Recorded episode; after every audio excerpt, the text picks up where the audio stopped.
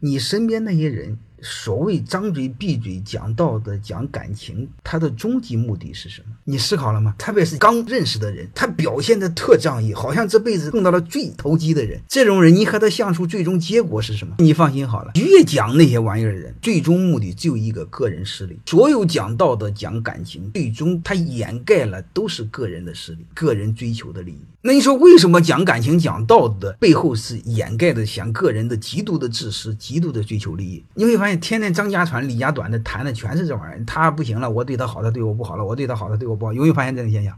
他讲的全是这玩意儿，为什么是这玩意儿？因为感情和道德没标准，这玩意儿没标准。你比如像当年，他就帮你一分钱，他就会无限制的扩大；想当年没他帮你，你就没有你今天。结果现在借你十万块钱你不给，你太不是个东西。你会发现你成了坏人了。